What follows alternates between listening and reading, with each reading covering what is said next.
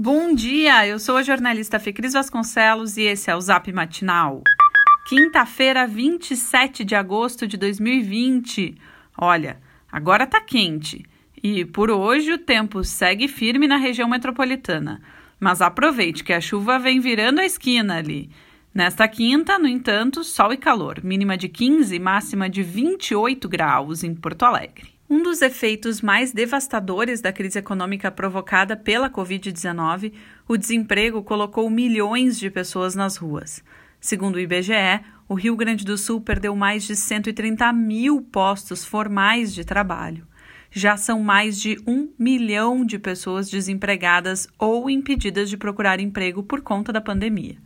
Um levantamento feito pela Gaúcha ZH mostra que atualmente existem mais pessoas recebendo o auxílio emergencial do governo federal do que trabalhando com carteira assinada no estado.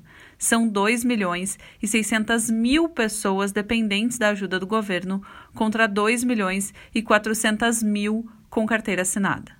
Na manhã de ontem, o Ministério Público do Rio Grande do Sul instaurou um inquérito civil para investigar a terceirização do albergue Felipe Diel, feita com dispensa de licitação com base no decreto de calamidade pública da pandemia. Além do Instituto Renascer, também são investigados o presidente, Tiago Flores, e o ex-secretário municipal, Itacir Flores, seu pai. Após a publicação de reportagem do Matinal Jornalismo, em julho, o MPRS havia aberto um procedimento preparatório, que agora evoluiu para um inquérito civil. A Promotoria de Defesa do Patrimônio Público de Porto Alegre reconhece na terceirização fortes indícios de improbidade.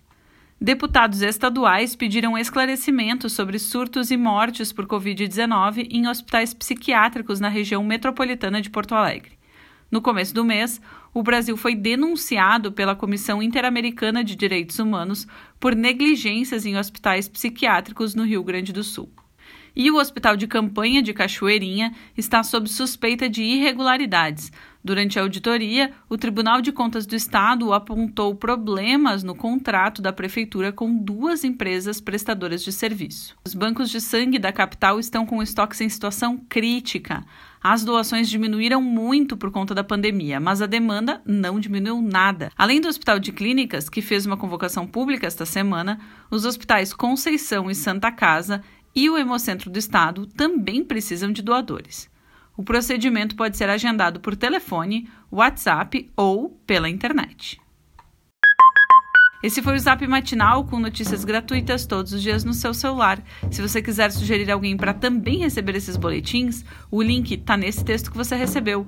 Essa é uma realização do grupo Matinal Jornalismo. Um abraço e boa quinta-feira!